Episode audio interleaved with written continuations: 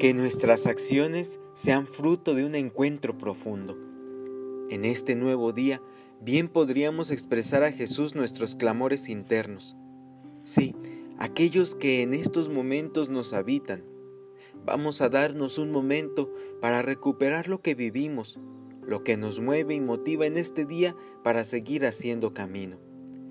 Vamos también con ello a renovar nuestro compromiso de seguimiento de Jesús en todos los tiempos y bajo cualquier circunstancia. Una vez más, de frente a la realidad que nos encontramos, es importante que nos sigamos preguntando, ¿qué es lo que cotidianamente me mueve a vivir, luchar y seguir caminando? ¿De dónde viene todo aquello que me inspira a seguir? Puede que haya momentos de duda, de cansancio, o que simplemente se va apagando ese deseo que en algún momento llenó mi vida. Este sin duda que es un signo para renovarnos, no para morir totalmente o desencantarnos de nuestra opción por Jesús. Muchos dicen, ya no tiene sentido, no voy a hacer el esfuerzo, ya le dediqué mucho. Pero esas expresiones sin duda que son de conformismo que no nos llevan a puerto seguro. Vamos más bien a dejar que el Espíritu Santo nos anime con su fuerza a que en los momentos de desaliento, duda o cansancio nos anime a buscar maneras nuevas de estar, de vivir nuestra fe, y que seamos creativos a la hora de vivir nuestro llamado a ser seguidores de Jesús con mayor coherencia y radicalidad. Comparto con ustedes que la primera lectura de hoy a mí se me hace muy bella, del apóstol Pablo a los Gálatas, en el capítulo 1, en los versos del 13 al 24. Vamos a poner la mirada en cómo Pablo habla a los suyos, compartiendo primero, fascinado, o al menos así lo leo yo, que reconoce cómo fue perseguidor de la iglesia, pero luego con profundo júbilo reconoce que Dios lo había elegido desde el seno de su madre y, y entiende que fue por pura gracia su llamado, no por sus méritos o su buena conducta, sino porque Dios así lo quiso. Primera pregunta. ¿Usted se experimenta elegido por Dios? ¿O vive su fe solo porque así se lo han dicho sus padres? ¿O que su fe la tiene porque ha hecho méritos y por eso está donde está?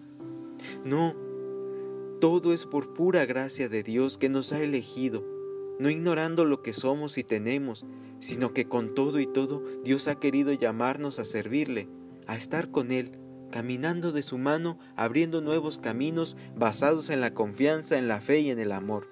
¿Por qué? Porque es Dios y así lo ha querido Él. A veces le preguntamos más por qué y nos ocupamos poco de hacer uso de su gracia que nos acompaña para ejercer con fidelidad el llamado que nos hace y que cada día renueva con nosotros. Pedro, al narrar su camino recorrido, expresa que tiene por testigo a Dios y no miente, eso es lo importante, que sepamos que Dios es quien ve nuestras acciones, es quien sabe lo que nos habita y las intenciones de nuestro corazón, el por qué hacemos lo que hacemos. Glorifiquemos al Señor que no deja de tender su mano a nosotros, que nos anima en la esperanza en tiempos de mayor incertidumbre y que nos anima a volvernos promotores de paz, justicia y solidaridad en medio de quienes más sufren y menos tienen. El Evangelio es una bella imagen que, aunque parece como una descalificación de la acción en favor de la contemplación, solamente pone en guardia ante una manera de hacer que no nace de la escucha de la palabra, sino del propio activismo compulsivo, y señala lo que es siempre la prioridad de todo seguidor de Jesús. Escuchar su palabra, tener por encima de todo el corazón abierto hacia Él. Habían llegado a Betania y entraron en casa de Lázaro y sus hermanas.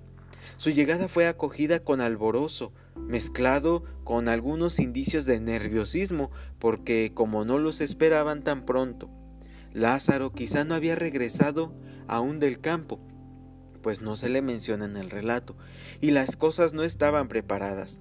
Marta, una mujer decidida y práctica, tomó las riendas de la situación y después de un saludo apresurado se puso a dar órdenes a los criados. y a ir y venir de la cocina a la sala donde iba a celebrarse la cena, dando muestras de impaciencia y agitación. Entretanto, María, la tercera de la familia, era la única que no parecía contagiada de la ansiedad generalizada, y se había sentado tranquilamente junto a Jesús, preguntándole y escuchándole. Para los presentes la actitud de María era totalmente inadecuada e inoportuna. Sentarse a los pies de alguien es la postura que adoptan los discípulos con su maestro y en la tradición judía un rabí nunca aceptaría como discípula a una mujer. Pero Jesús, ya lo sabemos, suele hacer caso omiso de esas costumbres. El caso era que para todos era evidente que María era la que se estaba comportando correctamente al ocuparse del servicio y que la actitud de María suponía un atrevimiento difícilmente tolerable. Por eso a nadie extrañó la intervención irritada de Marta en una de sus idas y venidas y seguramente aplaudieron su reproche al maestro y a María. Todos se volverían hacia Jesús esperando que él recomendara a María ponerse a ayudar a su hermana. Pero el siempre sorprendente Jesús desvió el reproche hacia Marta, le echó en cara con cierto humor sus prisas y agobios y tomó partido descarado por su hermana. Y le habló de lo que importa de verdad y de lo que es accesorio. Y sentenció que la que tenía razón era María, siendo ella la que había acertado con lo que él venía buscando a casa de sus amigos no un gran banquete, sino encontrar a alguien con un corazón abierto y dispuesto. Porque de lo que se trata es de vivir lo que el Padre quiere en cada momento, y solo se consigue escuchándole. Y si vivimos agobiados y ansiosos es porque nuestras acciones no nacen del deseo de hacer su voluntad, sino de nuestra propia necesidad de acumular méritos o de creer que tenemos que conseguir la vida eterna, como preguntó aquel escriba Jesús en el Evangelio de hoy. ¿Qué tengo que hacer para conseguir la vida eterna? ¿Cuántas veces por activa y por pasiva nos ha dicho Jesús que no necesitamos conseguir nada, sino que el amor del Padre es como un tesoro que se encuentra inesperadamente sin depender del comportamiento del que lo encontró? O como la lluvia y el sol, que no se fijan en si la tierra que los recibe es buena o mala, sino que caen sobre ella gratuitamente y es lo que la hace buena y fecunda. Para la próxima vez que vuelva Jesús a la casa de los de Betania, Marta ya sabe que bastará con que prepare pan, dátiles y aceitunas y sentarse junto a él, como María, porque la mejor parte está a disposición de todos. Hermanos, hermanas, ánimo firme.